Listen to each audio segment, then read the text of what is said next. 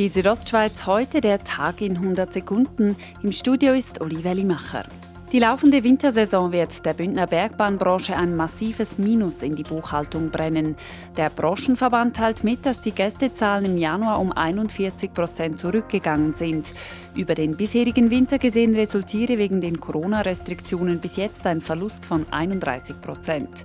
Aber nicht nur die Maßnahmen setzen der Branche zu, sagt Präsident Martin Hug. Die Diskussionen um die Virusmutation haben auch nicht dazu geführt, dass es da jetzt gerade Horden gibt, die wollen Skifahren kommen. Trotz massivem Verlust ist Martin Hug erfreut, dass sich die Ski- und Snowboardgebiete trotz gegenteiliger Prognosen nicht zu Corona-Hotspots entwickelt haben.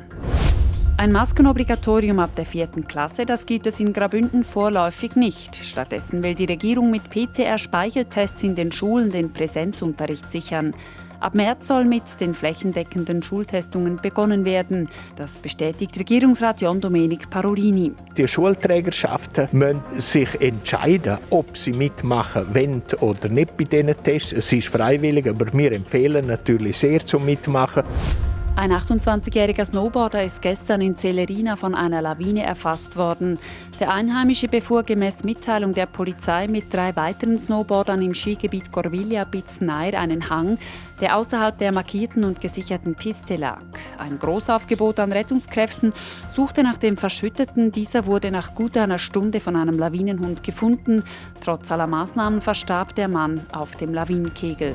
Die Bündner Eventbranche will schnellstmöglich wissen, ob in diesem Jahr große Events stattfinden können. Norbert Gaven ist OK-Präsident des Open Air Lumnizia und begründet stellvertretend wie folgt. Am liebsten hätten wir Veranstalter so früh wie möglich eine klare Aussage, damit wir äh, nicht ins, ins Sinnlosen ausplanen. Die Branche will laut dem Schweizer Dachverband der Veranstalter Hand bieten, um mit der Politik eine Lösung für die Veranstalter zu finden. Die Südostschweiz heute, der Tag in 100 Sekunden, auch als Podcast erhältlich.